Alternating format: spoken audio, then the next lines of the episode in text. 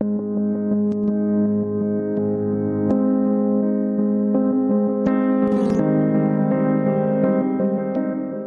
tenemos el placer de presentar al profesor Mauricio Duche, profesor en la Universidad Tigo Portales en Santiago de Chile.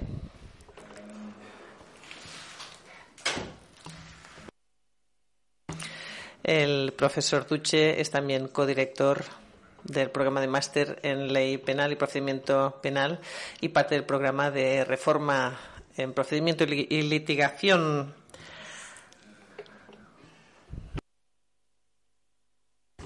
y es secretario del equipo técnico que se encargó del borrador de los proyectos de ley del procedimiento de la reforma procedural penal en Chile y asesorado al Ministerio de Justicia en este ámbito. Su presentación es Prácticas probatorias y riesgos de condena de inocentes, una visión empírica. Tiene la palabra.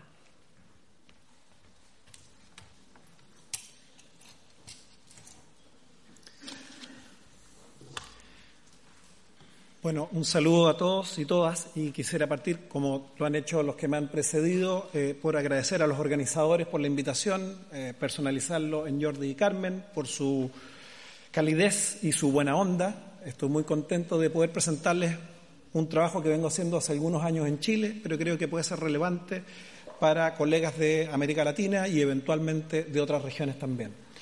Eh, yo creo que a esta altura, en esta conferencia, nos ha quedado más o menos claro que el error es una posibilidad con la cual debemos convivir y el sistema de justicia criminal también debiera, en cierto modo, estar acostumbrado a la posibilidad de los errores. Entonces la pregunta natural es, bueno, ¿cuál es el problema de asumir algo que es completamente natural, que nos equivocamos, que cometemos errores? Y ahí me parece que la evidencia que se ha venido produciendo en, particularmente en los últimos 20 años, nos da algunas pistas bien interesantes para encarar esta pregunta. La primera cuestión es que la evidencia nos muestra que los errores que comete el sistema de justicia criminal tienden a ser mucho más frecuentes que lo que, lo que tradicionalmente hemos pensado, lo que intuitivamente hemos creído, parece que nos equivocamos mucho más. ¿Cierto? No es lo mismo cometer un error cada mil casos, uno cada cien o uno cada diez o más. ¿cierto? Una segunda cuestión que nos aporta la evidencia que se ha venido acumulando es que cuando los sistemas de justicia criminal cometen errores, normalmente estos generan efectos catastróficos en las personas que lo sufren y no solo en ellas, sino que en su entorno. Y una tercera cuestión, que es la que me voy a focalizar hoy día en mi presentación, tiene que ver con que muchos hemos aprendido que muchos de los factores que generan los errores, es decir, cierto que contribuyen a que ellos se produzcan, son producidos por el propio sistema de justicia criminal y por tanto que si tuviéramos conocimiento de ellos pudiéramos prevenirlos o evitar algunos errores. Y este a mí me parece que es el objetivo posible para un sistema de justicia criminal. Tratar de prevenir y disminuir al máximo los errores, no el objetivo ingenuo de pensar que el sistema no va a tener errores. ¿Cierto? No solo me parece un objetivo posible, sino que además casi un imperativo moral para cualquier sistema de justicia criminal que se inserte en una sociedad democrática. Y en este es el área que yo pretendo, eh, perdón, eh, pero para esto, ¿cierto? Para tener políticas de prevención y disminución de errores eficaces, necesitamos conocer mucho más evidencia empírica que la que hoy día tenemos. Todavía no comprendemos bien por qué se producen los errores, cuáles son las dinámicas que están detrás de los errores. Eh, a la evidencia empírica, como les digo, en los últimos 20 años particularmente ha crecido de manera significativa, pero todavía no conocemos mucho y a mí me parece que resulta clave eh, avanzar líneas de investigación muy fuertes en este tema. Y es aquí donde se inserta la presentación que voy a hacer hoy día y mi proyecto de investigación. Eh, básicamente, lo que voy a abordar yo es tratar de mostrarles la evidencia que se ha consolidado en el ámbito comparado, con particular foco en los Estados Unidos, ya que ellos son, creo, en mi opinión, quienes más evidencia empírica han podido colectar en estos temas, pero no exclusivamente los Estados Unidos, hay muchos otros países que nos dan algunas pistas, y luego mostrar los resultados de mi propia investigación en Chile, ¿cierto? En dos áreas que llamo prácticas, en donde se producen muchas prácticas probatorias problemáticas. En el uso de la prueba pericial, por una parte, y en segundo lugar, en el uso de los reconocimientos oculares, los eyewitness identifications. Eh, si me va alcanzando el tiempo y vamos bien, además voy a tratar de terminar con alguna reflexión a partir de la información empírica que les voy a presentar acerca de cómo debiéramos lidiar con los problemas que voy a intentar identificar. Em, un par de clarificaciones previas para que no nos enredemos en las cuestiones conceptuales. ¿Cierto? Hemos hablado mucho de errores, ya he ocupado la palabra varias veces y sabemos que hay distintos tipos de errores. ¿Cierto? Esto ya se ha dicho en varias conferencias. A mí los errores que particularmente me preocupan y son el centro de mi investigación tienen que ver con la condena de inocentes. ¿Cierto? Cuando los sistemas de justicia criminal condenan a alguien quien no había cometido el delito por, eh, que se le imputaba. Pero también me preocupa un segundo tipo de error que se está recién empezando a estudiar, que lo podríamos identificar para efectos operativos, para efectos de esta conferencia, como los casos de near misses o los casos de casi error o cercanos al error. ¿En qué consisten estos casos de near misses? Consisten en situaciones en donde el sistema de persecución penal ha iniciado una persecución en contra de alguien, esa persona normalmente sufre privación de libertad o restricción importante de sus derechos y luego un largo tiempo el sistema lo absuelve o lo sobresee tempranamente ¿cierto? Sin que finalmente sea condenado. Algunos de ustedes dirán, bueno, pero ¿cuál es el error? Eso es un caso de éxito del sistema. Lo que hemos aprendido y la evidencia muestra es que muchos de estos casos perfectamente podrían haber sido resueltos con mucha anticipación, ¿cierto? Y por tanto los daños causados a la persona que sufrió la persecución penal se podrían haber evitado porque todos los elementos que indicaban que se trataba de una persecución errónea estaban presentes y que por tanto con un poco más de diligencia podríamos haber podido resolver el caso con mucha anticipación.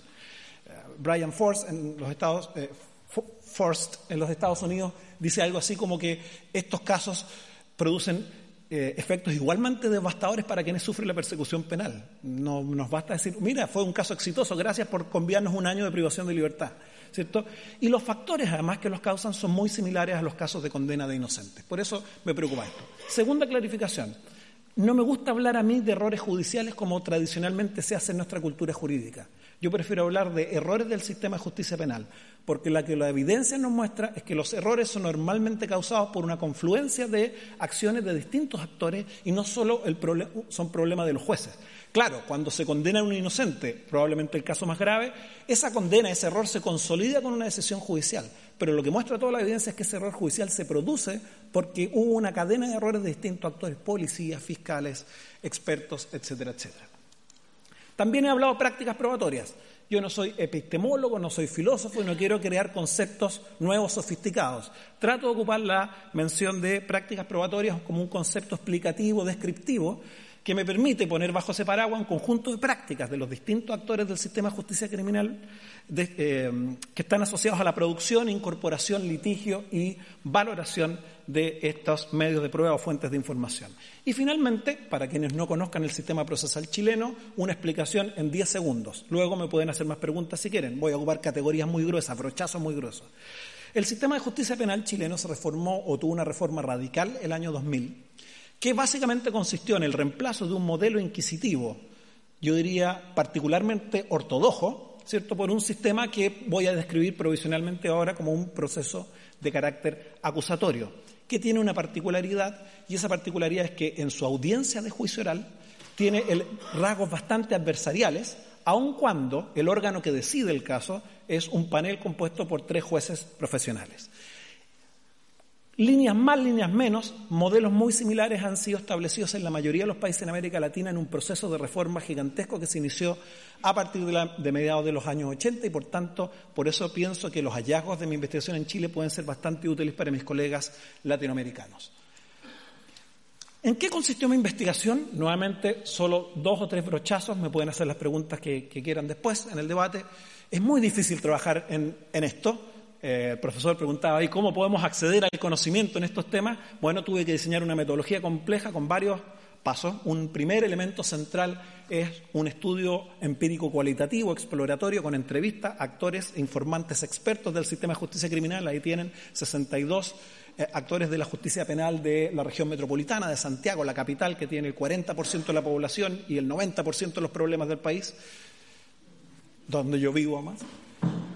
Em, Además, estudié en detalle dos bases de datos de casos que eh, se han ido pudiendo construir en los últimos años.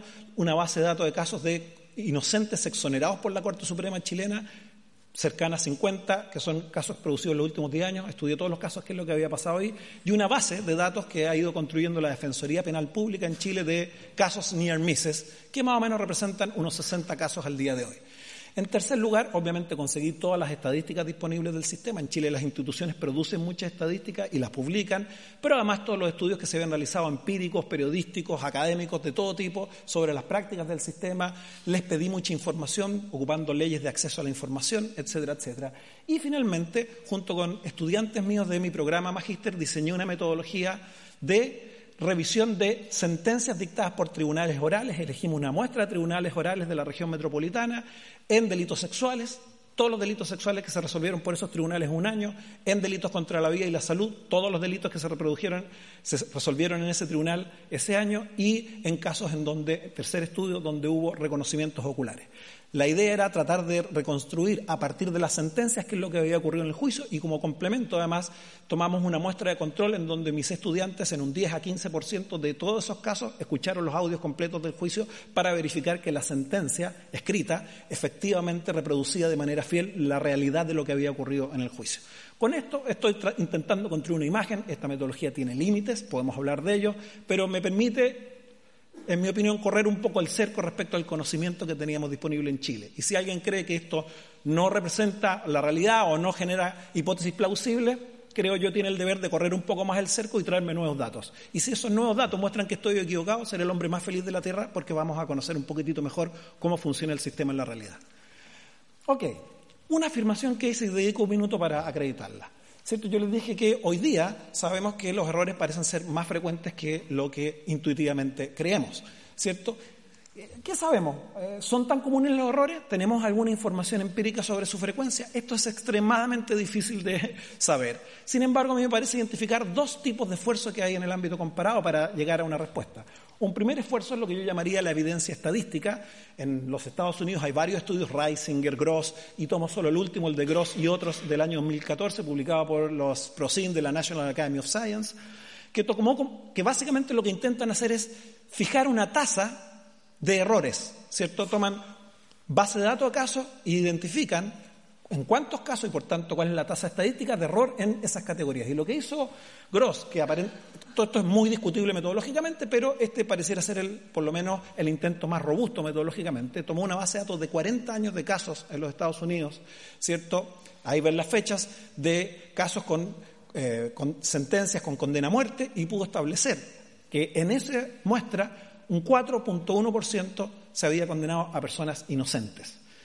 Yo cuando conocí este dato me sorprendí mucho porque 4.1 significa que cada 100 condenados a pena muerte había 4 o un poco más de 4 inocentes. Y los casos de pena de muerte son los casos más serios en donde todos los sistemas de justicia criminal invierten la mayor cantidad de esfuerzo y toman la mayor cantidad de resguardos. Un segundo tipo de esfuerzo ha sido más bien lo que yo llamo evidencia anecdótica, es decir, lo que en muchos países se hace, se registran los casos de inocentes condenados, ¿cierto?, por distintos mecanismos de exoneración. En nuestra tradición, los recursos de revisión, en Estados Unidos, los habeas corpus, eh, en fin. Y aquí hay mucha información, pero es anecdótica, no es sistemática, o sea, son solo los casos que han ganado revisión. Por ejemplo, para darles una imagen, cuando yo inicié mi investigación, se me dijo, mira, eh, eh, algunos amigos chilenos me dijeron, no, tu investigación va destinada al fracaso, porque realmente en Chile hay muy pocos casos de inocentes condenados, se cuentan con los dedos de la mano, me dijeron, incluso algunos me dijeron con los dedos de la mano una foca. Y por tanto no vas a tener una base de datos para trabajar. Sin embargo, en mi investigación, solo tomando los últimos 10 años y de casos producidos en el sistema acusatorio, encontré casi 50 casos de inocentes, ¿cierto?, condenados que luego fueron exonerados por la Corte Suprema. Eh, y si uno revisara los números de la Criminal Case Review Commission en Inglaterra o de las bases de datos, no tanto la Innocent Project, que a mí me parece una base de datos más impresionante, la del National Registry of Exonerations, que tiene más de 2.200 casos registrados desde el año 89, son números que impresionan. Sin embargo, y por tanto todo ello tiende a indicar que el error es algo más frecuente que lo que uno piensa. Sin embargo, donde hay mucho acuerdo, porque todas estas son cifras parciales, es que ambos métodos subestiman la cifra real. Piensen ustedes lo que ocurre con la evidencia estadística. Hay un problema gigantesco de proyectar ese porcentaje, esa tasa a otros tipos de delitos. Y más bien, lo que todos los autores que trabajan este tema piensan es que probablemente en delitos menos serios que los que tiran aparejada pena de muerte, la tasa debería ser muy superior. Y de hecho existe toda una línea de trabajo ahora en delitos de menor gravedad, por ejemplo, en el tema de los plea guilty o las confesiones, ¿cierto?, de responsabilidad, que tiende a pensar que ahí el problema sería gigantesco. Lamentablemente no hay datos, ¿cierto? Y por tanto la cifra debería ser mucho más alta desde este punto de vista. Y en el caso de la evidencia anecdótica también hay un acuerdo importante de que estos casos son solo la punta del iceberg, porque existen obstáculos estructurales para obtener eh, exoneraciones, ¿cierto? Por, debido a los costosos recursos que significa que una persona condenada pueda obtener una declaración de revocación de esto, porque normalmente los estándares que exigen los mecanismos en los distintos países son extremadamente altos. Por ejemplo, que la persona condenada acredite que es inocente y no todos están en condiciones de hacer eso. En fin, eh, eh, sigue, suma y sigue. Y además, porque ambas formas de contar dejan fuera los casos de los near misses. Y todo indica que los casos de near misses son mucho más masivos que los casos de condena de inocentes. Ok, pero es un área donde se requiere más investigación, se requieren más datos, pero con lo poco que tenemos, para quien vive un poco en el mundo de, bueno, sí, hay un error, unos mil, uno, es impresionante. Tenemos mucha más información, en cambio, acerca de los factores que aumentan la probabilidad de generar decisiones erróneas. Yo diría que la literatura clásica se ha organizado en torno a seis factores, que son los que están en la lámina. Si ustedes ven los cuatro primeros tienen que ver con prácticas probatorias de los sistemas de justicia criminal, los dos últimos tienen que ver más bien con defectos de funcionamiento institucional de los órganos de persecución penal o de las defensas. Esta literatura ha, sido criticada en los últimos par de años por eventuales sesgos metodológicos, porque cómo se ha llegado a determinar estos factores a través del estudio de casos de personas inocentes que fueron condenadas. Entonces, esto podría poner sesgos, ¿cierto?, a partir de qué es lo que influye en esos casos. Y por eso se ha desarrollado una muy interesante investigación aplicando metodologías de ciencias sociales liderada por John Gould, Richard Leo y otros, publicada en 2013-2014, de precisamente comparar casos de inocentes condenados acreditados con casos de near misses. Y los hallazgos de esta investigación muestran que los factores son extremadamente similares, ¿cierto? Ratificando los hallazgos previos, pero agregando nuevas cuestiones que no estaban bien mapeadas en, eh, en, esta otra literatura. Por ejemplo, que la edad del imputado es un factor que aumenta la probabilidad, la probabilidad de condena, que los antecedentes previos que tiene el imputado también tienen ese impacto y así otros factores. Toda la investigación concuerda además que en los casos de errores no solo comparece un factor, sino que normalmente son un conjunto de factores que están asociados que explican el resultado final pero en toda esta literatura hay un acuerdo bastante importante que prácticas probatorias problemáticas en relación al uso de la prueba pericial, por una parte, y en relación al uso de los eyewitness identification, los reconocimientos oculares, ¿cierto? Eh, son factores muy relevantes. Y les propongo ahora que veamos qué es lo que sabemos sobre esto, muy rápidamente. Partamos con la prueba pericial y los errores. Me voy a saltar un par de cuestiones. Eh, partamos primero por la evidencia. Cuando uno revisa las bases de datos del Innocence Project o el National Registry of Exonerations, claramente que esto es un factor que aparece con mucha fuerza. Alguien ya lo había dicho el primer día de las conferencias, el 45% en la base del Innocence Project hubo un problema con el uso de prueba pericial. En la otra base de datos es un 24%, pero además hay mucha evidencia anecdótica en países, por ejemplo en Inglaterra, en parte las recomendaciones que también se mencionaron que hizo la Law Commission en el año 2011 tienen que ver con un conjunto de casos de alto perfil en donde se usó se eh, usó mal la prueba pericial y ello llevó a condenas erróneas. En Canadá ha habido desarrollos interesantísimos. Por de pronto, dos reportes que la propia eh, oficina de fiscales, digamos, federal, hizo el año 2004 y en el año 2011, donde identificó esto como un problema gigantesco. Y hay eh, evidencia, como digo, anecdótica en países tan disímiles como Alemania y China, entre otros. Eh, ¿Qué tipo de problemas? Y esto es lo que tenemos que tratar de mapear. Les voy a mencionar cinco problemas que parecen quedar claros de la evidencia que disponemos y en cada uno de ellos vamos a ver cómo andamos por casa. Es decir, qué es lo que encontré en el caso chileno. Primer gran tema, y aquí le agradezco a Gary eh, y a Marina porque creo que lo dejaron muy claro el primer día de la conferencia, lamentablemente nuestros sistemas de justicia criminal ocupan con bastante frecuencia prueba pericial, ¿cierto?, de... Em, baja confiabilidad y calidad, ¿cierto? Esto es lo que tradicionalmente en la literatura anglosajona se identifica con la etiqueta de junk science, ciencia basura, ¿cierto? Que quien acuñó esa frase la describía como eh, eh, equivalente al reflejo que uno tiene en un espejo, ¿cierto? Eh, uno ve el reflejo y lo que ve es la misma forma, pero nada de la sustancia. La junk science sería tendría la misma forma aparentemente de la ciencia, pero nada de la sustancia que tiene la ciencia. Y gracias al trabajo del National Academy of Science, que ya fue citado, sabemos que mucha de la ciencia forense que los sistemas de justicia criminal ocupan, ¿cierto?, eh, son mucho menos confiables de lo que tradicionalmente habíamos creído. Y esto ha formado parte del debate también en varios otros países. ¿Qué es lo que pasó? En, ¿Cuáles son mis hallazgos en Chile? Bueno, un primer hallazgo es que descubrí que también ocupábamos mucha prueba con problemas severos de calidad y confiabilidad. Por ejemplo, en materia de los delitos sexuales, en la muestra de casos que revisamos pude determinar que el, en 55% de las pericias presentadas recaían sobre pruebas psicológicas sobre credibilidad, los que en Chile llamamos peritaje de credibilidad, que básicamente es una metodología que se conoce eh, como SBA, Statement Validity Assessment, que es objeto de enorme cuestionamiento metodológico y de fiabilidad, ¿cierto?, por las eh, ciencias psicológicas, digamos, y que hace que, de hecho, en países como Estados Unidos sea excepcionalmente admitido, aun cuando en algunos países en América Latina y en algunos países en Europa, como Alemania, ha tenido una cierta utilización. Eh, pero también eh, descubrí, por ejemplo, le pedí información al laboratorio de la principal policía en Chile, Carabineros, Policía Nacional, ¿cierto? Que me dijeran qué tipo de pericias realizaban sus laboratorios. Descubrí que el 11% de sus pericias eran sobre huellas digitales. Nuevamente, gracias a Gary, no tengo que explicarles lo problemático que esto puede ser. Eh, pero además detecté serios problemas de calidad, ¿cierto? Vinculados a que los reportes que preparan los peritos tienen algunos problemas importantes en términos de la calidad de la explicación y justificación de la metodología que ocupan hay muy poca explicación sobre las metodologías que se ocupan y serios defectos en términos de la completitud, claridad de las explicaciones y más bien los reportes escritos de los peritos, ¿cierto?, ponen mucho énfasis en la conclusión. Mucha conclusión, poca justificación de cómo se llega a la conclusión. Hay unos datos ahí que no, no, quiero perder tiempo, que es un estudio importantísimo que acaba de ser publicado, que hizo la Corte Suprema en Chile, donde hubo una encuesta a más de 140 jueces, 4.000 abogados 350 eh, eh, peritos todos en materia penal, en donde ellos calificaron estos ítems y las notas son, en la escala de notas chilenas, algunas reprobatorias y otras muy bajas. Em, pero también, y esto fue un hallazgo que me descorazonó un poco, eh, la calidad y la confiabilidad de las pericias depende en parte de quienes la realizan. Y lo que pude descubrir es que había, en algunas áreas, por ejemplo en la psicología forense, que se ocupa muchísimo en ciertas categorías de delito, o en la medicina forense, había serios problemas de especialización de quienes practican las pericias.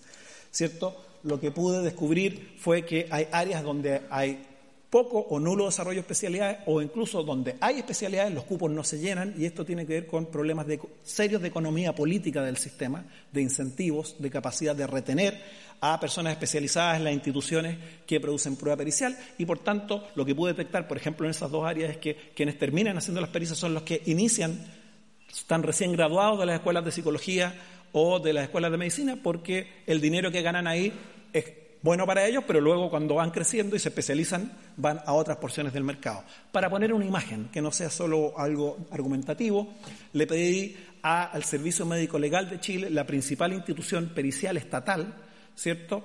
Eh, datos y, me, y un hallazgo es como el que sigue. La unidad de sexología forense de la región metropolitana, de la capital, que ve el 60, produce el 60% de las pericias en eh, lo que ellos llaman sexología forense, ¿cierto? En delitos sexuales, análisis de, las víctimas, ¿cierto?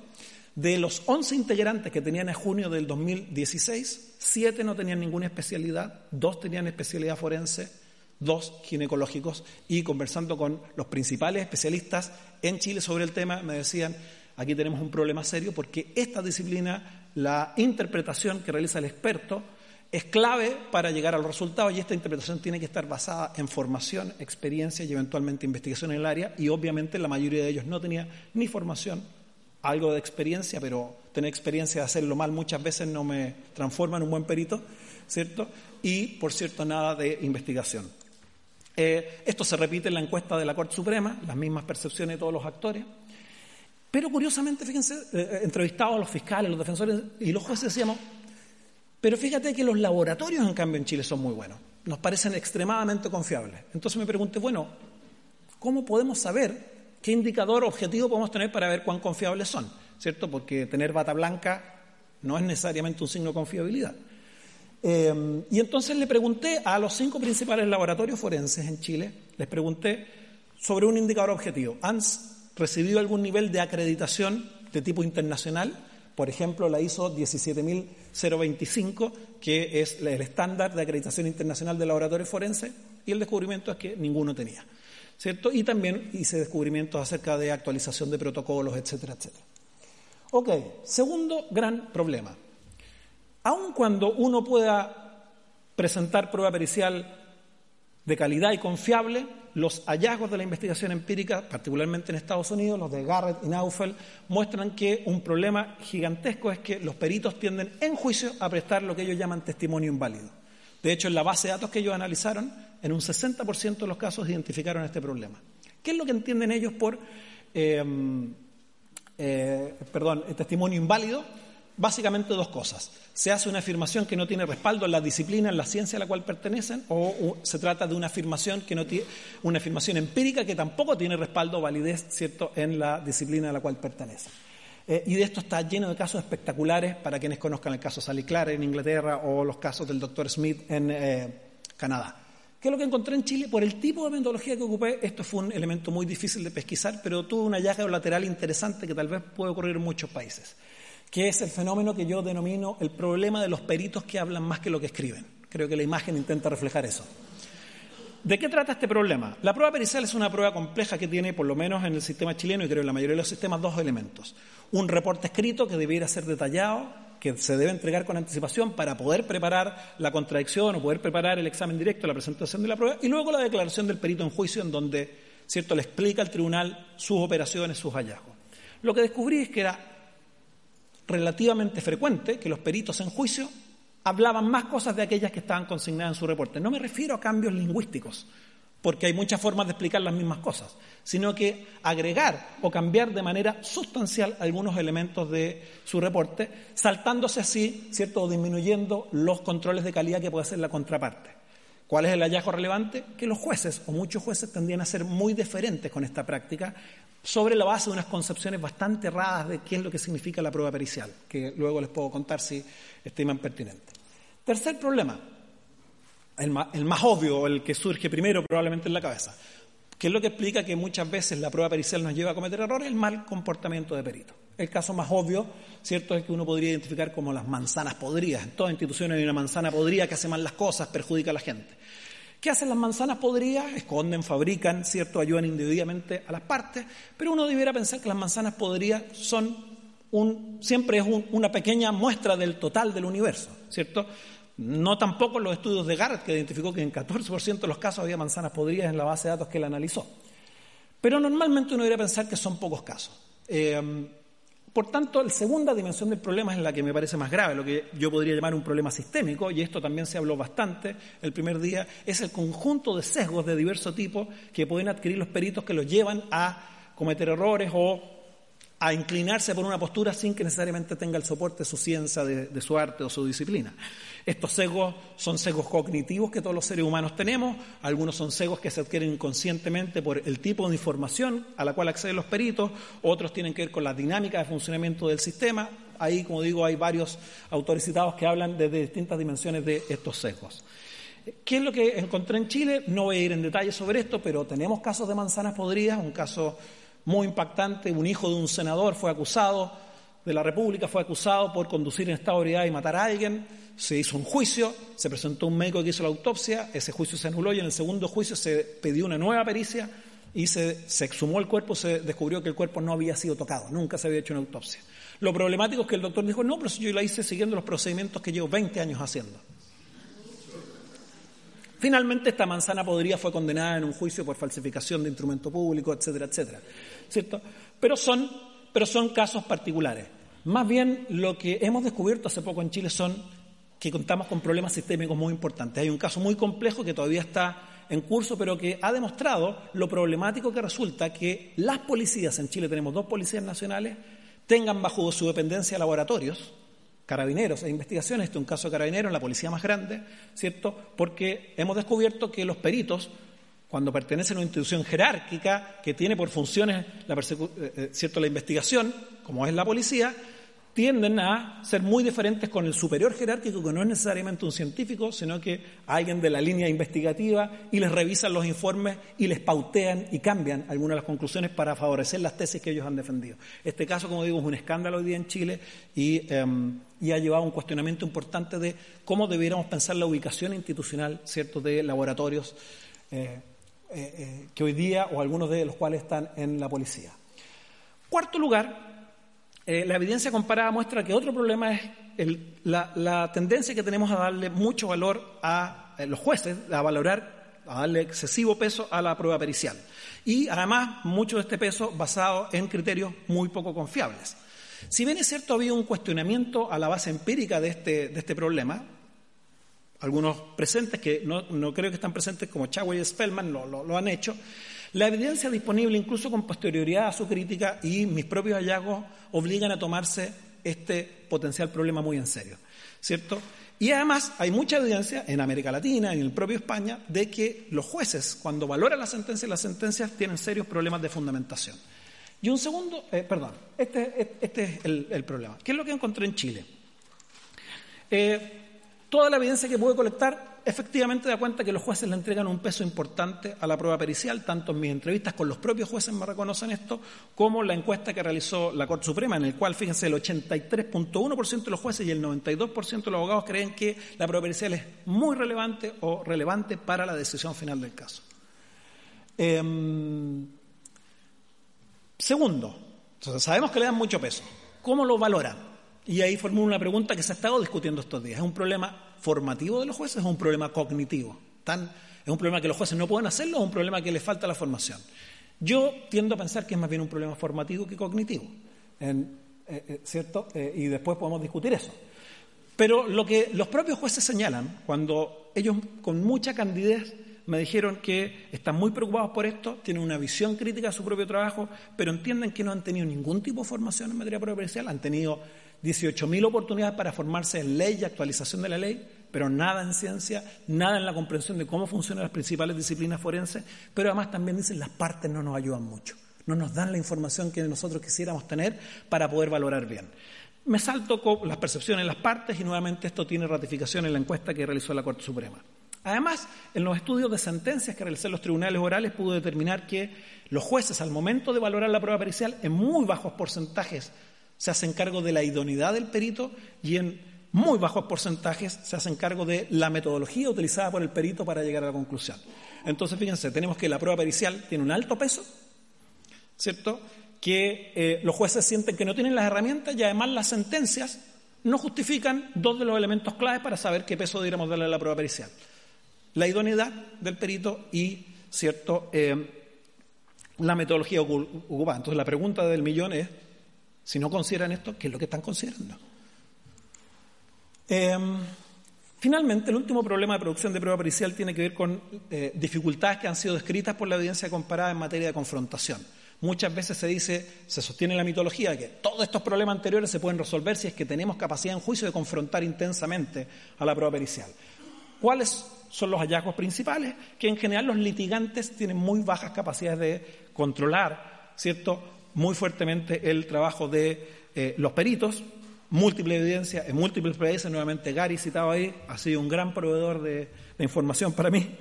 Eh, pero además, una segunda vía es, ¿cierto?, la posibilidad de no confrontar yo directamente a través de cross-examination, contra-examen o contra-interrogatoria, sino que a través de presentación de peritajes de refutación y también la evidencia comparada dice que no es tan fácil presentar peritajes de confrontación y que por tanto habría que tener cuidado con poner mucha fe en eso. ¿Qué es lo que descubrí en Chile? Exactamente lo mismo. A pesar de que ingresan muchos peritajes con problemas importantes de calidad y confiabilidad, los porcentajes en donde se contraexamina son extremadamente bajos, un 23% en los delitos sexuales, un 13% en los delitos contra la vida y la salud. Y cuando voy a los actores les pregunto por qué, me dicen, es que no tenemos herramientas, no sabemos hacerlo, pero además tenemos mucha carga de trabajo. No, no hay tiempo para. Esto requeriría mucho tiempo y no tenemos tiempo para ello, y esto se replica en los hallazgos de la encuesta que realizó la Corte Suprema. Pero también pudimos descubrir en los análisis de sentencias que en los exámenes directos tampoco hay mucha ayuda, tampoco se hace un trabajo muy riguroso ahí, ¿cierto? Entonces, el problema de falta de información viene por los dos lados. Y además, lo que pude acreditar es que, como sugería la evidencia comparada, que en general la presentación de evidencia pericial de refutación también es escasa. Ahí tienen los porcentajes en delitos sexuales y delitos contra la vida y la integridad física.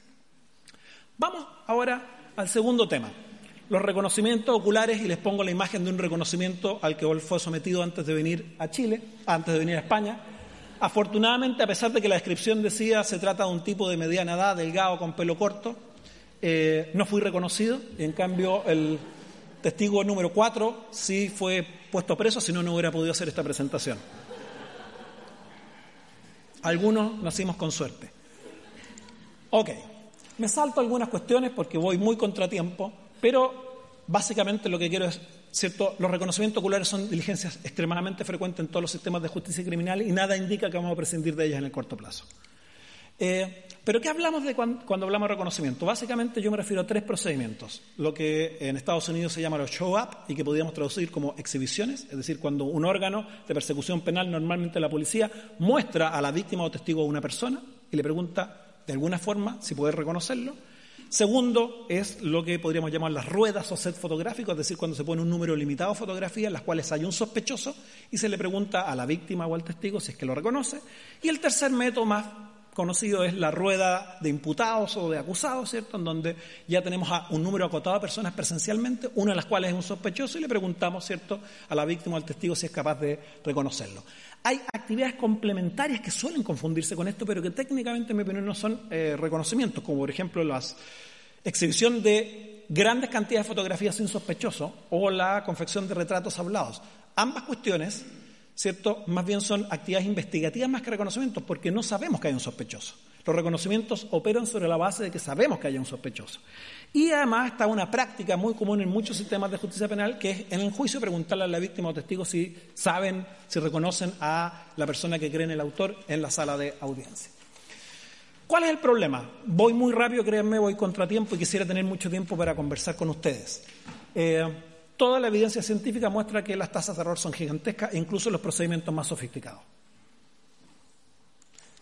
También sabemos que, ¿cierto? Y esto tienen esos dos datos, si quieren los podemos explorar después. También sabemos que las exhibiciones, que son procedimientos menos sofisticados, no tienen mejores tasas, incluso probablemente tienen tasas de error más grandes. Y además sabemos que hay una nula o muy tenue correlación entre seguridad, confianza en la identificación y precisión ¿cierto?, en el acto de investigación, en, el, reconocimiento, perdón. Es decir, si yo digo 100% lo reconozco, eso no está correlacionado con la precisión del acto de reconocimiento que he hecho. Y con esto, como les digo, aquí hay una cantidad de investigación reportados al año 2014, más de 2.000 experimentos en este tema. Si alguno quiere ponerse al día, le recomiendo revisar nuevamente un reporte de la National Academy of Science de octubre del año 2014, se llama Identifying the Culprit, que básicamente revisa toda la principal ciencia disponible y más o menos hace una apuesta al día de qué es lo que sabemos a esa fecha, por lo menos, ¿cierto? Hace un par de años.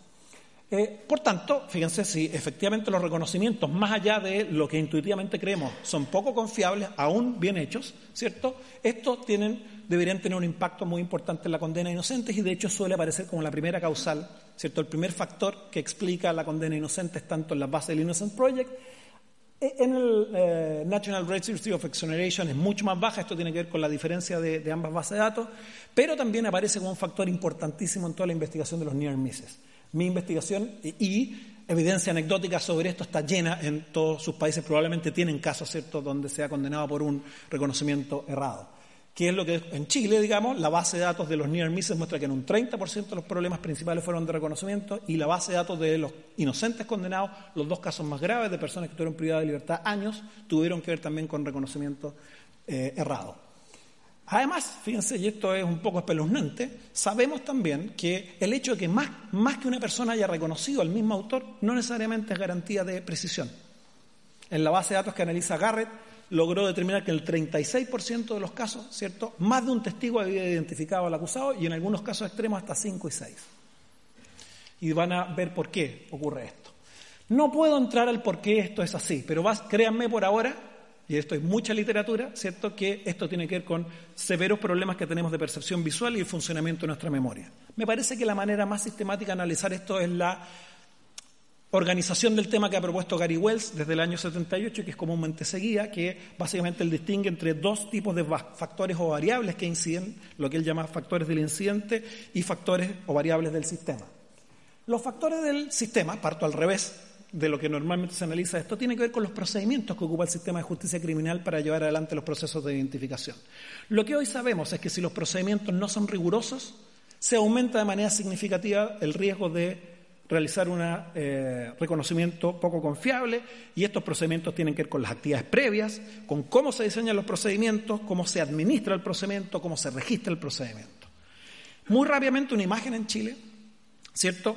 Lo que descubrí en mi investigación es que los dos procedimientos de reconocimiento que se utilizan lejos por excelencia son las exhibiciones y los reconocimientos en set fotográfico. El reconocimiento en rueda, el más clásico, tradicional que uno ve en las películas, marginal. Eh, y cuáles son los problemas que descubrí es que las exhibiciones, que son un procedimiento extremadamente problemático porque tienen un nivel de sugestividad muy inherente, son ejecutadas de una manera aún más problemática. ¿Cierto? Eh, me quedo con esa palabra nomás para, no, eh, para avanzar un poquitito. Y en sets fotográficos, ¿cierto? los principales problemas que identifiqué, problemas serios con las descripciones previas, para que el reconocimiento fotográfico tenga alguna validez es clave que la víctima o testigo haga una descripción previa de la persona a identificar porque esto permite, A, saber si está en condiciones de identificar a alguien, B, poder construir ¿cierto? la muestra de fotografías de una manera que permita testear efectivamente ¿cierto? su capacidad de identificación y lo que descubrí es que en el 50% de los casos no hay descripciones previas y en aquellos que hay hay más descripciones de la ropa que de las características físicas de la persona, lo que no ayuda mucho en un set de fotografías, como comprenderán ustedes. Eh, también problemas serios de cómo se administran, con comunicación sugestiva, la comprensión que tienen los policías del contacto con las personas es básicamente decir, yo tengo que ayudar que él identifique a alguien. Entonces, que la víctima identifique a alguien. Entonces, transmiten mucha información, aún inconscientemente, que probablemente se traduce en procedimientos muy poco rigurosos y también serios problemas de cómo se componen los sets fotográficos en términos de número, el tipo de fotografía, la calidad, etcétera, etcétera. Dos problemas comunes para avanzar, ¿cierto? Los sistemas de registro muy poco, eh, muy poco exhaustivos, actas escritas tipo, con muy poca información, esto reduce la posibilidad de control posterior, ¿cierto? Y en segundo lugar, no uso de una de las recomendaciones básicas que proviene de la ciencia, como es el doble ciego, ¿cierto? Es decir, que al menos el funcionario que administra el procedimiento, ¿cierto? No conozca quién es el sospechoso para no transmitir aún inconscientemente pistas que puedan ayudar a la víctima o testigo a identificar. Ok, y en variables de estimación, lo que entiende Wells por variable de estimación son el conjunto de factores que están presentes al momento en que la víctima o testigo codifica, ve, observa y retiene, ¿cierto?, en su memoria datos para el reconocimiento posterior. A estos factores yo los llamo factores dados, ¿cierto? Es lo que hay, ¿cierto? Eh, por ejemplo, la distancia, la luminosidad, el tiempo, el nivel de estrés que tenía la víctima. Como sistema de justicia criminal no podemos hacer mucho esto, no podemos hacer que se ilumine más, no podemos hacer que esté más cerca. ¿Cierto? Pero lo que sí podemos hacer, y esta es el área de riesgo, es que podemos, tenemos que estar en condiciones de acceder a esta información para poder valorar bien la prueba y darle el peso que efectivamente merece, ¿cierto? Eh, ¿Qué es lo que pasó en Chile? Nuevamente muy rápido. El formato en que normalmente se introducen los reconocimientos juicios es la declaración de la víctima o del funcionario policial que lo practicó. Y lo que descubrí es que los exámenes directos eran bastante pobres, hay muy poco trabajo de los fiscales para fortalecer la confiabilidad de los reconocimientos y cuando los fiscales preguntan sobre elementos de confiabilidad son aquellos, muchos de aquellos que la ciencia ha dicho no son confiables, por ejemplo, la seguridad que tiene el testigo, por ejemplo, la cantidad de personas que lo reconoció o si fue reconocido en juicio. Claro, cuando lo ha reconocido siete veces antes, en el juicio no, no parece ser algo muy importante que en el juicio diga, cierto, lo reconozco hoy día. Y algo similar ocurre con los contraexámenes, a pesar de que detecté que los principales procedimientos de reconocimiento tienen serias falencias, hay poco contraexamen y muy basado en problemas que no son aquellos que la ciencia dice son los más relevantes. Por ejemplo, me sorprendí que casi no hay contraexamen sobre la falta de doble ciego, solo un 16% en la muestra de casos que analicé. Ok, ¿qué pasa en materia de valoración? Nuevamente, los jueces entregan peso importante pero cuando indagué y revisamos las sentencias para ver qué criterios ocupan, criterios muy heterogéneos, no hay una pauta compartida por los jueces de cómo valorarlo y nuevamente se repiten criterios poco confiables como el reconocimiento en juicio, la seguridad, ya sea para darle peso o para quitarle peso. El problema es para ambos lados. Eh, y además hice un análisis de la calidad de análisis de los reconocimientos de la sentencia y solo para poner dos indicadores objetivos, ¿cierto? Los jueces tienden a cortar y pegar el argumento de las partes y luego lo hacen en justificaciones extremadamente breves. Cada uno puede sacar sus conclusiones. Ok, denme siete minutos más. ¿Qué hacemos? Eh, lo primero, yo creo que un hallazgo importante, es que varios riesgos de los descritos en el ámbito comparado se reproducen en mi país. Y esto presenta preguntas importantes de derecho comparado. Eh, más allá de la distinción inquisitivo, acusatorio, adversarial y todo el enredo en que nos podemos meter en esa discusión, pareciera que la investigación muestra que los sistemas de justicia criminal contemporáneos se enfrentan a algunos problemas estructurales bastante similares. Yo creo que esta es una línea a investigar me encantaría que mis colegas latinoamericanos también empezaran a investigar esto, a ver si compartimos datos y llegamos a soluciones, a hallazgos similares. ¿Cierto? En mi opinión, la única forma de solucionar este problema es con un complejo, y algo de esto hablamos el primer día de la conferencia, con un complejo, yo llamo, entramado de políticas públicas que apuntan en muy distintos niveles en las cuales la herramienta que nosotros, esta comunidad que está aquí, tradicionalmente ocupa, que es la reforma procesal o la reforma de ley de evidencia, no es la principal. No puedo explicar esto en detalle, ¿cierto? Pero esto tiene que ver con fortalecimiento de la capacitación institucional y no solo los jueces, esto tiene que ver con fortalecimiento de las profesiones que prestan pericias o que ayudan a comprender qué es lo que ocurre con los reconocimientos oculares, fortalecimiento institucional, por ejemplo, los laboratorios, introducción de tecnología en procedimientos para evitar eh, problemas que vienen de la mala aplicación de alguno de ellos, como por ejemplo en materia de reconocimiento, sobre todo, y esto es algo que eh, con Jordi el otro día discutíamos a propósito de la pregunta que él hizo, ¿cierto? Es indispensable una política pública de fortalecimiento de la especialización de capital humano y de producción científica en estas materias. Sabemos muy poco en nuestros países sobre cómo operan estas cosas. Es la investigación que se ha realizado en otros países completamente traspasable a nuestras realidades, ¿cierto? Y solo muestro esto porque habría otras cosas, pero para plantear el punto de que la herramienta, la reforma legal, procesal, digamos, por ponerle en ese contexto, porque muchas de estas cosas podrían suponer reformas legales, ¿cierto? Pero la herramienta de reforma procesal tiene un espacio, pero no es lo único, ni estoy seguro sea lo más importante. Pero creo que puede jugar un rol. Y con esto voy a, me queda esta lámina y la próxima y, y la voy a dejar solo enunciada. Yo creo que una reforma legal tiene la posibilidad de generar algún impacto si es que tocan nervios claves del sistema.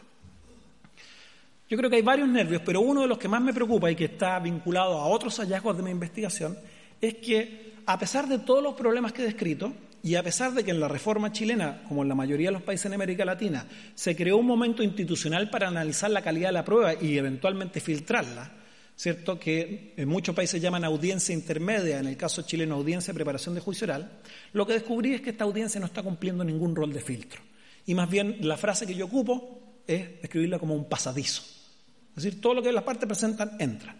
Y esto se debe a varias razones culturales, políticas de entorno. Por ejemplo, todavía en mi país, y asumo que en muchos países de la región ocurre lo mismo, eh, hay una concepción de que todos los problemas de la prueba son problemas de valoración y no de admisibilidad, en buena medida con la ilusión de que un juez profesional está en condiciones de resolver esto en juicio.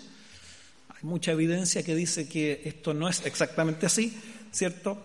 También por una errada comprensión de un principio básico que instalaron los sistemas acusatorios que llamamos libertad probatoria, es decir, el principio según el cual, en, principio, valga la redundancia, todo medio apto para producir fe puede ser incorporado y esto se ha entendido más bien como una suerte de libertinaje probatorio en que cualquier cosa entra, aunque se haya producido de cualquier manera, salvo los problemas de exclusión de prueba obtenida con infracción de garantías, donde ha habido más desarrollo en general.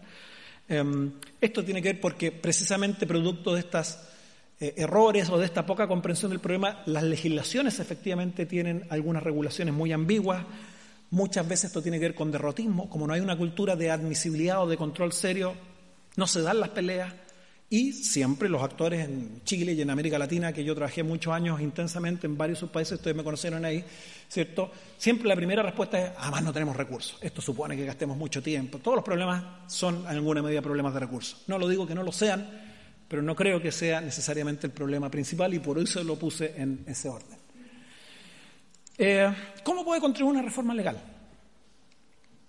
Yo soy menos ingenuo de lo que parezco y creo que una reforma legal tiene límites importantísimos. Eh, como ustedes verán, yo hago un tipo de trabajo más bien lo en society, no soy procesalista, no soy epistemólogo, no soy filósofo, no sé cómo me invitaron acá. Solo porque Jordi le caigo bien, yo creo. Em, pero conozco perfectamente la enorme distancia que existe entre derecho y realidad y cómo la, reforma legal tiene enormes problemas para producir cambios en la realidad. Y también, algo he leído en mi vida, Estoy eh, enterado de las experiencias comparadas que muestran que es extremadamente difícil, ¿cierto? Aún introduciendo reglas de admisibilidad y control, ¿cierto? Las enormes dificultades que luego existen, ¿cierto? Para poder hacer filtros importantes y el limitado impacto que han tenido. Por ejemplo, en tema de prueba pericial, Daubert, ¿cierto? Los estudios RAND, desde ahí en adelante, ¿cierto? O en el caso de Eyewitness Identification en Estados Unidos, Manson versus Braithwaite y de ahí en adelante, ¿cierto? A pesar de que ha habido cambios importantes a nivel estadual, conozco los problemas y sé que esto tiene limitaciones. Pero ¿dónde yo veo que hay una chance? ¿Dónde yo veo que hay una posibilidad? Yo diría más bien en el valor político y en la señal que una reforma legal podría significar en el escenario que he descrito. No me parece que haya una fuerza que permita un cambio de timón que tenga la magnitud que podría tener una señal que provenga del legislador, ¿cierto? Eh, y ahí yo veo que es lo interesante, ¿cierto? Este valor político, esta señal, el abrir algunos espacios que pueden ser aprovechados por litigantes más activos, por jueces que empiezan a comprender la magnitud del problema. Y además yo creo que otra posibilidad tiene que ver con que gracias a los esfuerzos en alguna medida con impacto limitado que ha habido en el ámbito comparado, hoy día sabemos que hay algunas cosas que pueden servir más que otras. ¿Cierto? Por ejemplo, parte del problema, y con esto voy a ir cerrando, ¿cierto? Wells describe en un trabajo más o menos reciente que tal vez el problema que ha habido en los Estados Unidos para tener un filtro de admisibilidad importante en los reconocimientos oculares poco confiables tiene que ver con que el mecanismo ha sido la, exclusión. Entonces, o entra todo o no entra nada. Y Wells hace una reflexión interesante. Dice, tal vez es el problema, porque si un juez cree que este reconocimiento tiene algo de bueno, no está dispuesto a votarlo completamente. Y él dice, ¿por qué no empezamos a pensar un poco más inteligentemente esto y trabajamos con exclusiones limitadas o inadmisibilidades específicas, ¿cierto? Y tal vez esto generaría un mejor espacio para discriminar sobre esto. Lo dejo acá y le pido a los que tienen el control, yo diría, ¿qué es lo que una reforma legal debiera hacerse cargo en este nervio? Estos cuatro temas. Pero como ya estoy muy pasado y quiero que tengamos espacio para discutir, eh, voy a la mesa y sujeto a todas las preguntas que me quieran hacer. Muchas gracias.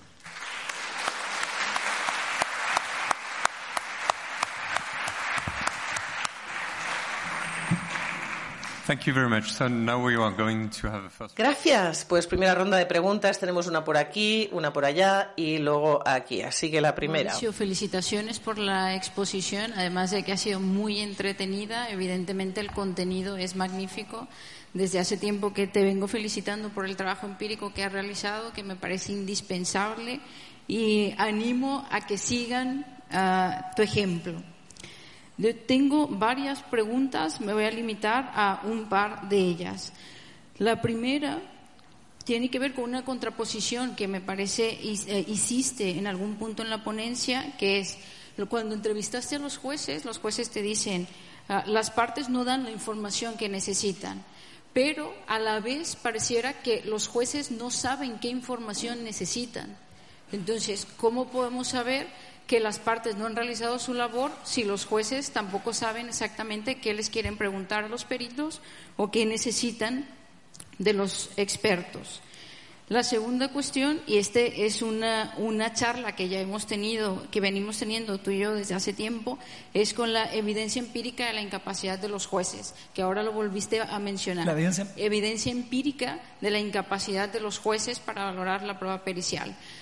Ah, no sé si, hay nuevos estudios al respecto. En otros trabajos donde yo te leí, que te he leído, los estudios empíricos que, de los que tú citas son sobre los jurados, no sobre los jueces profesionales. Y sobre los jurados citas estudios empíricos que muestran, parecerían mostrar que son incapaces de valorar adecuadamente la prueba pericial. Pero es que también hay un cúmulo de estudios empíricos que muestran lo contrario. Entonces, no sé si haya nuevos estudios o a qué exactamente te refieres cuando pone, pareciera o sugieres poner en cuestión la capacidad de los, la incapacidad o capacidad de los jueces para valorar adecuadamente la prueba pericial. En esa misma línea me interesa ah, su relación con esto último que estabas hablando sobre el incentivo que pueda generar en los jueces un, cambio legislativo para que ah, traten adecuadamente o de manera más racional a las pruebas periciales. Y me preguntaba si esa incapacidad de la que solemos hablar no está de alguna manera ah, relacionada con los incentivos perversos que tenemos la inmensa mayoría de los sistemas que permiten a los jueces o incentivan incluso a los jueces a tomar decisiones con criterios sumamente irracionales en materia de valoración de la prueba pericial.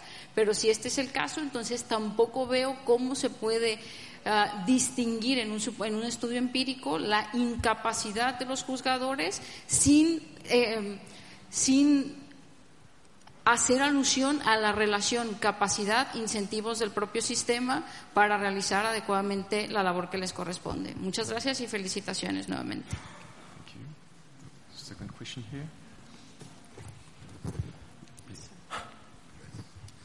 Soy Juan Falconi de la Universidad Católica de Guayaquil, Ecuador. Y en realidad, más que pregunta, que no la tengo, quiero hacer un brevísimo comentario. Eh, el trabajo que usted ha presentado en esta mañana es realmente excepcional. Creo que es una estupenda guía y una motivación para quienes, más que dedicarnos al área penal, nos dedicamos al área civil. Porque el error judicial, en el caso ecuatoriano, eh, permite constitucionalmente demandar al Estado por ese error judicial. Y yo creo que esa disposición no es exclusiva en Ecuador, ni mucho menos. Pero el error que usted ha demostrado eh, con unas estadísticas sólidas y eficientes, no lo hemos detectado de esa manera en, en materia civil. Tal vez un punto de partida sería establecer unas estadísticas sobre la admisión de los recursos de casación y eh, más que, repito, más que una pregunta es este comentario, porque nos ha motivado seriamente para hacer una investigación en el área civil, no solo en el área penal, porque ese error es cometido tanto en el área, tal vez es más notorio en el área penal, pero se comete también con, y probablemente en mayor caso, en el área civil, y eventualmente en el área civil, no tanto el error cuanto la corrupción el profesor Tarufo nos daba un ejemplo en su exposición. Así que más que preguntarle, lo felicito. Muchas gracias por su exposición. Thank you. Um, Adrienne, you had a question? So, here, ah. oh, first, first line. Okay. I'd like to uh, congratulate. Me gustaría felicitar al doctor Mauricio Duce por su investigación iluminadora y extensa. Solo tres cuestiones de clarificación. En primer lugar, su investigación se ocupaba solo del error y, las penas, pero ¿qué hay de, las personas de las que se dejan ir. Luego los near meses, la tasa. Y luego, en tercer lugar, usted, en función de su investigación, de sus hallazgos, contempla la evidencia psicológica en cuanto a la fiabilidad está aumentando o reduciendo el riesgo de error. Sí, sí, la eh, evidencia psicológica de la fiabilidad aumenta o reduce el riesgo de error. Es decir, si hace que sea más probable o menos.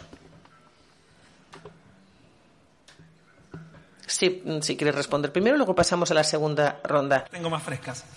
Eh, no, mi investigación va en wrongful convictions, no wrongful acquittals.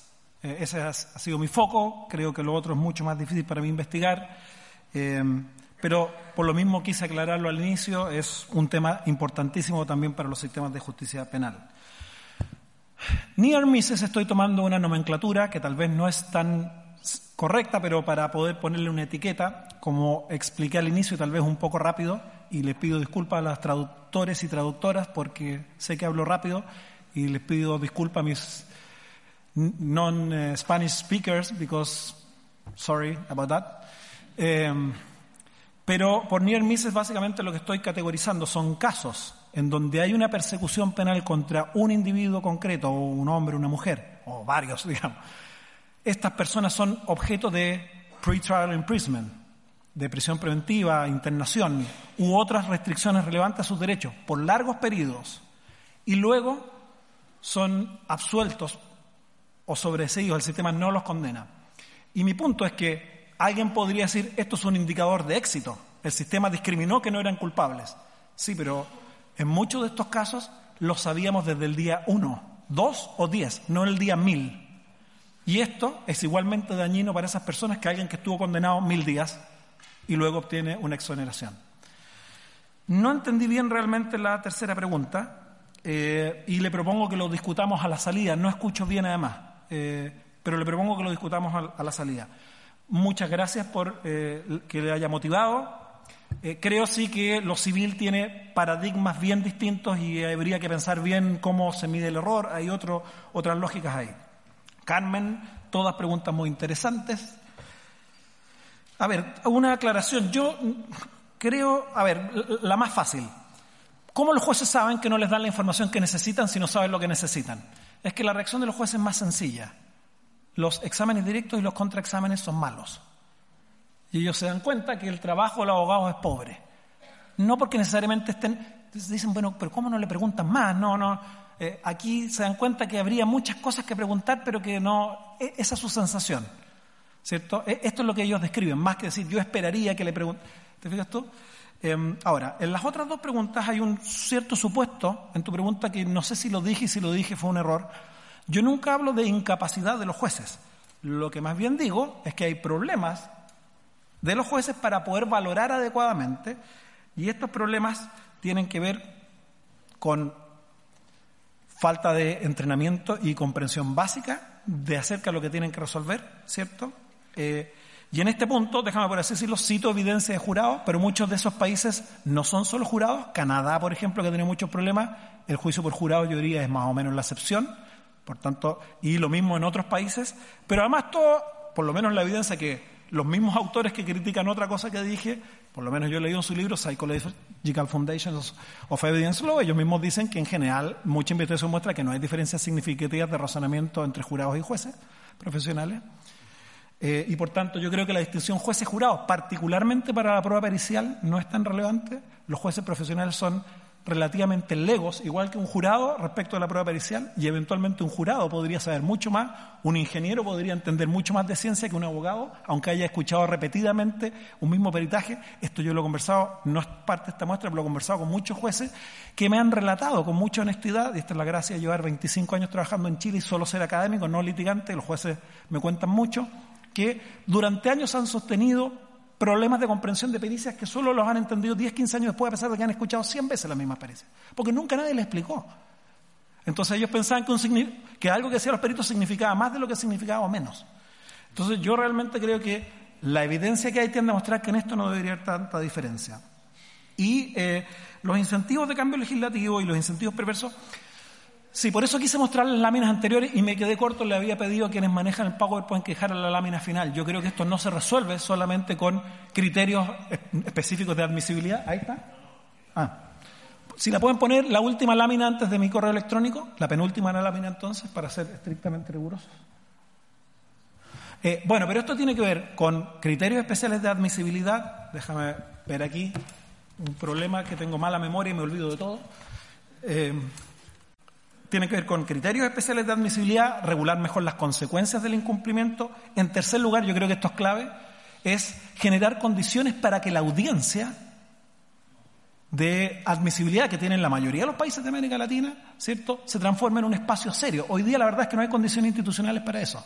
Y no hay condiciones institucionales por la falta de reglas claras y obligaciones específicas de descubrimiento que permitan entregar, ¿cierto?, el espacio para ocupar evidencia en serio, ¿cierto?, tiempos adecuados para la preparación, ¿cierto?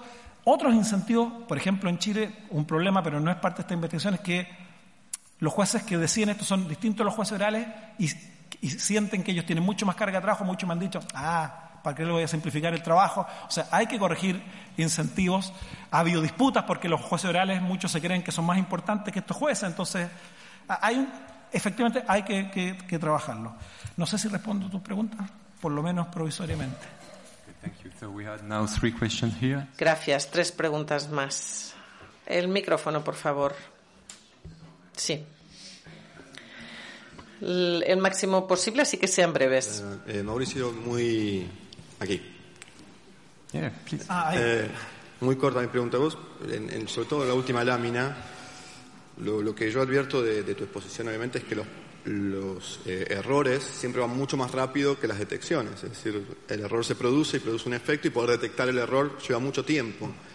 Eh, y mi pregunta es más que nada cómo sucede en Chile con el tema de la conservación de la evidencia, porque la detección de los errores casi siempre, o en los Estados Unidos, al menos los, los Innocent Project, han estado vinculados a la posibilidad de hacer un reexamen de la conservación de la evidencia sobre la cual se trabaja, por ejemplo, pericialmente. Eh, cosa que no veo que hayas eh, puesto como una reforma legal, al menos en, Latinoamérica, donde hay muy mal, eh, una muy mala conservación de la evidencia como para hacer un reexamen luego pericial o nuevas técnicas a aplicar sobre la evidencia.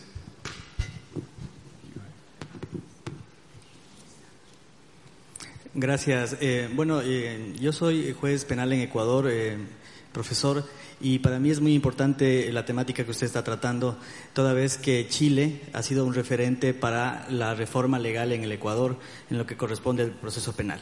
Y, específico en el tema de prueba pericial, sí, la prueba pericial se la valora de manera indebida, sí, eh, y es, digamos, del criterio mayoritario por parte de los jueces, sí, valorar, sobrevalorar de alguna manera la exclusividad del testimonio del perito, sí, no se requiere, sí, como una obligación, que ese, ese perito haya hecho un informe, sí, con todas las eh, exigencias científicas o metodológicas que podrían ser exigibles. En este caso, la profesora Gascón nos ha dicho en, en su exposición que ese sería un medio, de alguna manera, para asegurar una calidad de información que nos entrega ese peritaje. Entonces, yo quisiera saber, dentro de su investigación, cuál sería la propuesta para lograr, de alguna manera, mejorar esta distorsión que existe en, en sobre una sobrevaloración y una infravaloración que existe sobre este conjunto de pericia y eh, testimonio de perito. Gracias. Thank you. The one question here.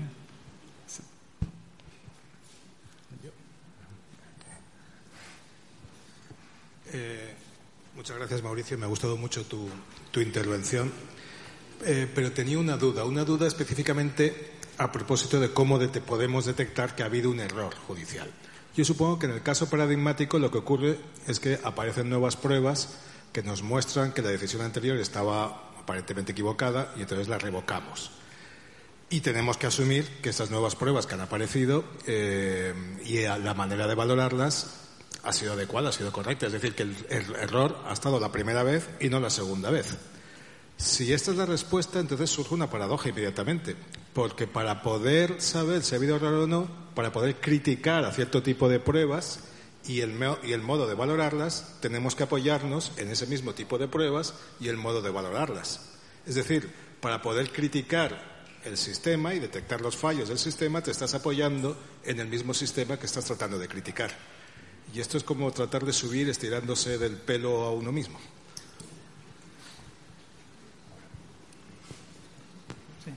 Eh, a ver, eh, la primera pregunta. eh, claro, yo les dije voy a tocar solo un nervio, hay varios nervios, y este es un tema pendiente en Chile, el tema de conservación de evidencia biológica. Las reglas son extremadamente precarias y esto es parte del problema. Ahora, este problema solo resuelve un pequeño porcentaje de casos, que son aquellos en donde hay muestras biológicas que pueden luego ser practicadas ADN. La evidencia comparada indica que esto es un porcentaje relativamente menor de los casos. En nuestros países, por ejemplo, buena cantidad de los delitos son delitos contra la propiedad con algún nivel de violencia y en eso normalmente es muy raro que haya esto, pero eso es un área de perfeccionamiento clar- clara- claramente. Em, em, para el juez penal de Ecuador, eh, sí, hay deberes de producir un informe escrito que además la ley señala qué elementos debe tener y que en principio debería disponerse con una cierta anticipación, claramente reglas muy, muy claras para el fiscal, pero en la lógica adversarial de nuestro sistema, la prueba que finalmente se presenta eh, en- de nuestro sistema en la etapa de juicio oral, la prueba que se presenta es el perito, ¿cierto?, que presta declaración y es interrogado sobre ese informe y el informe puede ser utilizado ya sea porque lo presenta para refrescar su memoria o para manifestar contradicciones o mostrar problemas, ¿cierto?, de eh, de controversia. Em, por tanto, hay deber de informe, pero el tribunal en principio no recibe el informe escrito, sino lo que recibe es la declaración que se presta en, la audiencia. Em, a ver, Daniel, también no, no, estoy tan seguro de entender tu pregunta. Recuerda, yo hice explícito que no me preocupan tanto las dimensiones epistemológicas y lógicas. Em, y a ser verdad, lo que me preocupa a mí, más que, déjame ponerlo así, el error, entre comillas, porque sé los problemas que hay que determinar el error, son las prácticas. Yo estaría dispuesto a sostener que un reconocimiento ocular que salta las recomendaciones básicas de la ciencia, que no deja registros o un peritaje que tiene algunos de los problemas que dije, son algo que no quiero tener en el sistema, independiente de cuánto efectivamente generan error. Porque creo que nos están exponiendo. Necesito un poco menos de evidencia para el problema que a mí me interesa tocar. ¿Cierto? Y yo creo que por eso fui invitado a este seminario. Yo no. Mi vida no es las wrongful convictions, mi vida es cómo mejoramos las prácticas probatorias. Eh, y ese es un poco el argumento que yo estoy tratando de hacer. No sé si esto satisface la pregunta y lo podemos conversar un poquitito después también. Okay, thank you. So we have now three questions enlisted. One here on the first row, then Jordi, and then uh, Gary Edmonds. Creo que lo que Mauricio Duce ha tocado es muy importante, también con los conocimientos de Carmen Vázquez Rojas, esta maestría, porque son comunes a lo que pasa en mi país, Perú. Eh, resulta que el 2012 tuve la suerte de escuchar al maestro Tarufo de estos temas de Dow versus Merrell. Y bueno, lo que pasa es que en los criterios que se, requieren, solamente voy a hablar respecto a los problemas que hay en la apreciación de las pericias, podría hablarte de muchos medios probatorios que tienen dificultades, como la credibilidad del testimonio, pero en Perú recién en el año 2016 el Ministerio Público ha establecido un protocolo para cambiar cómo se tienen que hacer las pericias psicológicas, por hablarte de los delitos sexuales. Acuérdate que nosotros tenemos que ver mucho con la jurisprudencia española y por lo tanto tenemos jurisprudencia vinculatoria, uno del año 2005, donde decimos que para que valga la declaración de una gravedad, delitos sexuales, por ejemplo, se requiere cumplir tres requisitos, uniformidad, no ánimo perverso y voy al tercero, prueba periférica. Por lo tanto, eh, si una chica denuncia que la han violado, eh, el fiscal, el imputado va a negar, el fiscal va a preguntarle a la policía o a sus ayudantes, tenemos algo que corroborar y va a decir la pericia psicológica. Y las penas son de 30 a 35 años, no hay beneficio penitenciario si le da a ellas de 10 a 14. De septiembre del 2016 para atrás, la, pericia psicológica se hacía en 30 minutos. entrevista única 30 minutos. De septiembre del 2016, la Organización Mundial de la Salud ha establecido unas reglas, la DMS-10, que obliga a que sean cuatro horas. Y en cada una de las horas hay que practicar distintos test.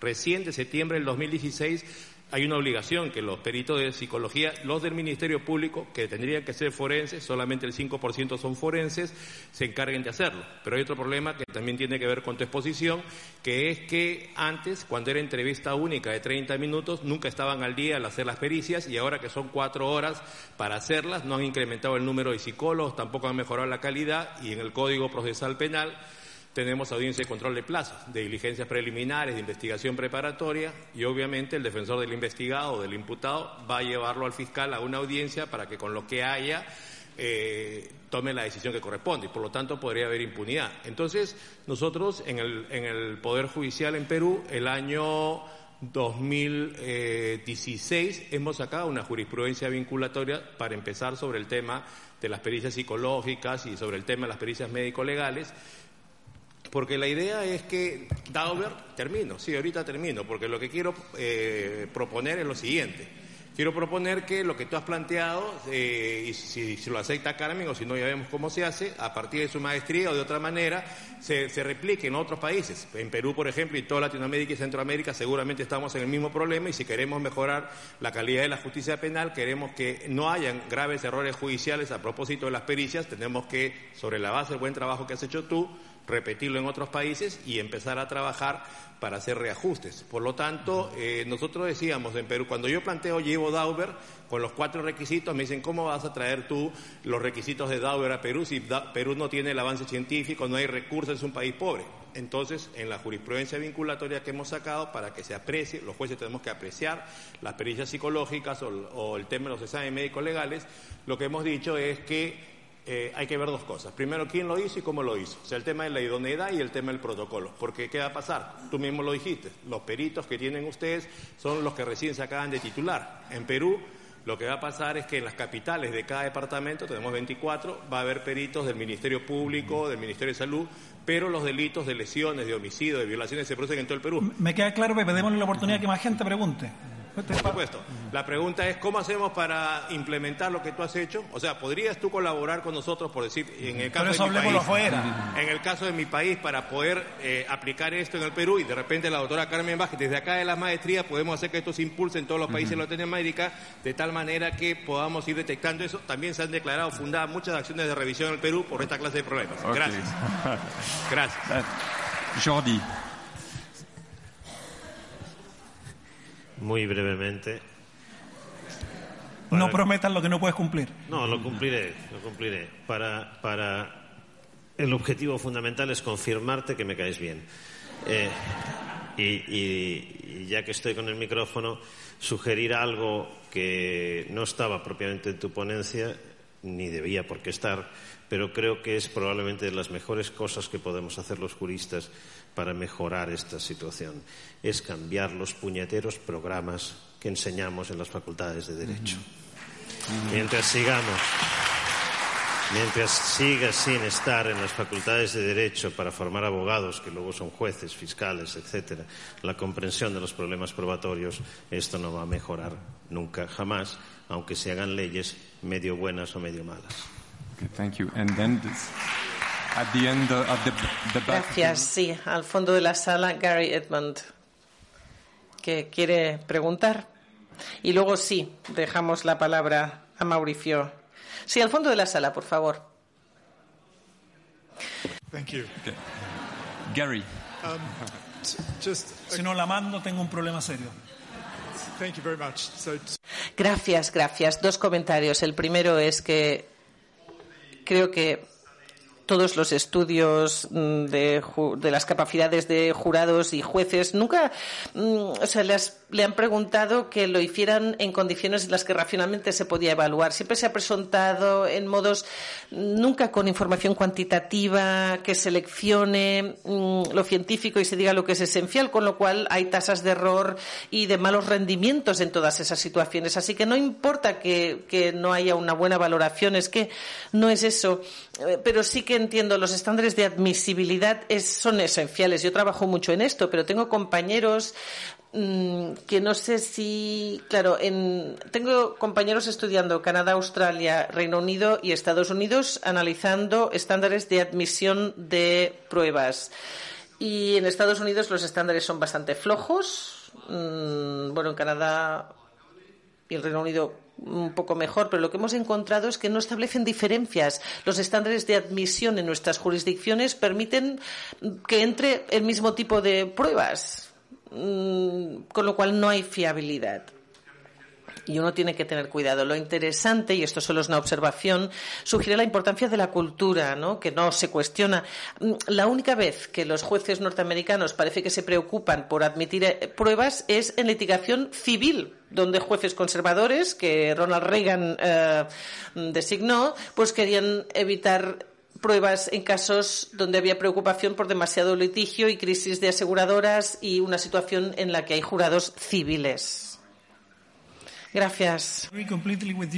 Desde luego, estoy totalmente de acuerdo con usted. Posiblemente, pues he hablado demasiado rápido, pero es que mi idea, mm, a ver, yo no tengo muchas eh, expectativas, pero bueno, más que dar, es una señal política y podemos aprender justamente por esa experiencia y además también el primer punto, ¿no? Sí, sí, podemos hablar.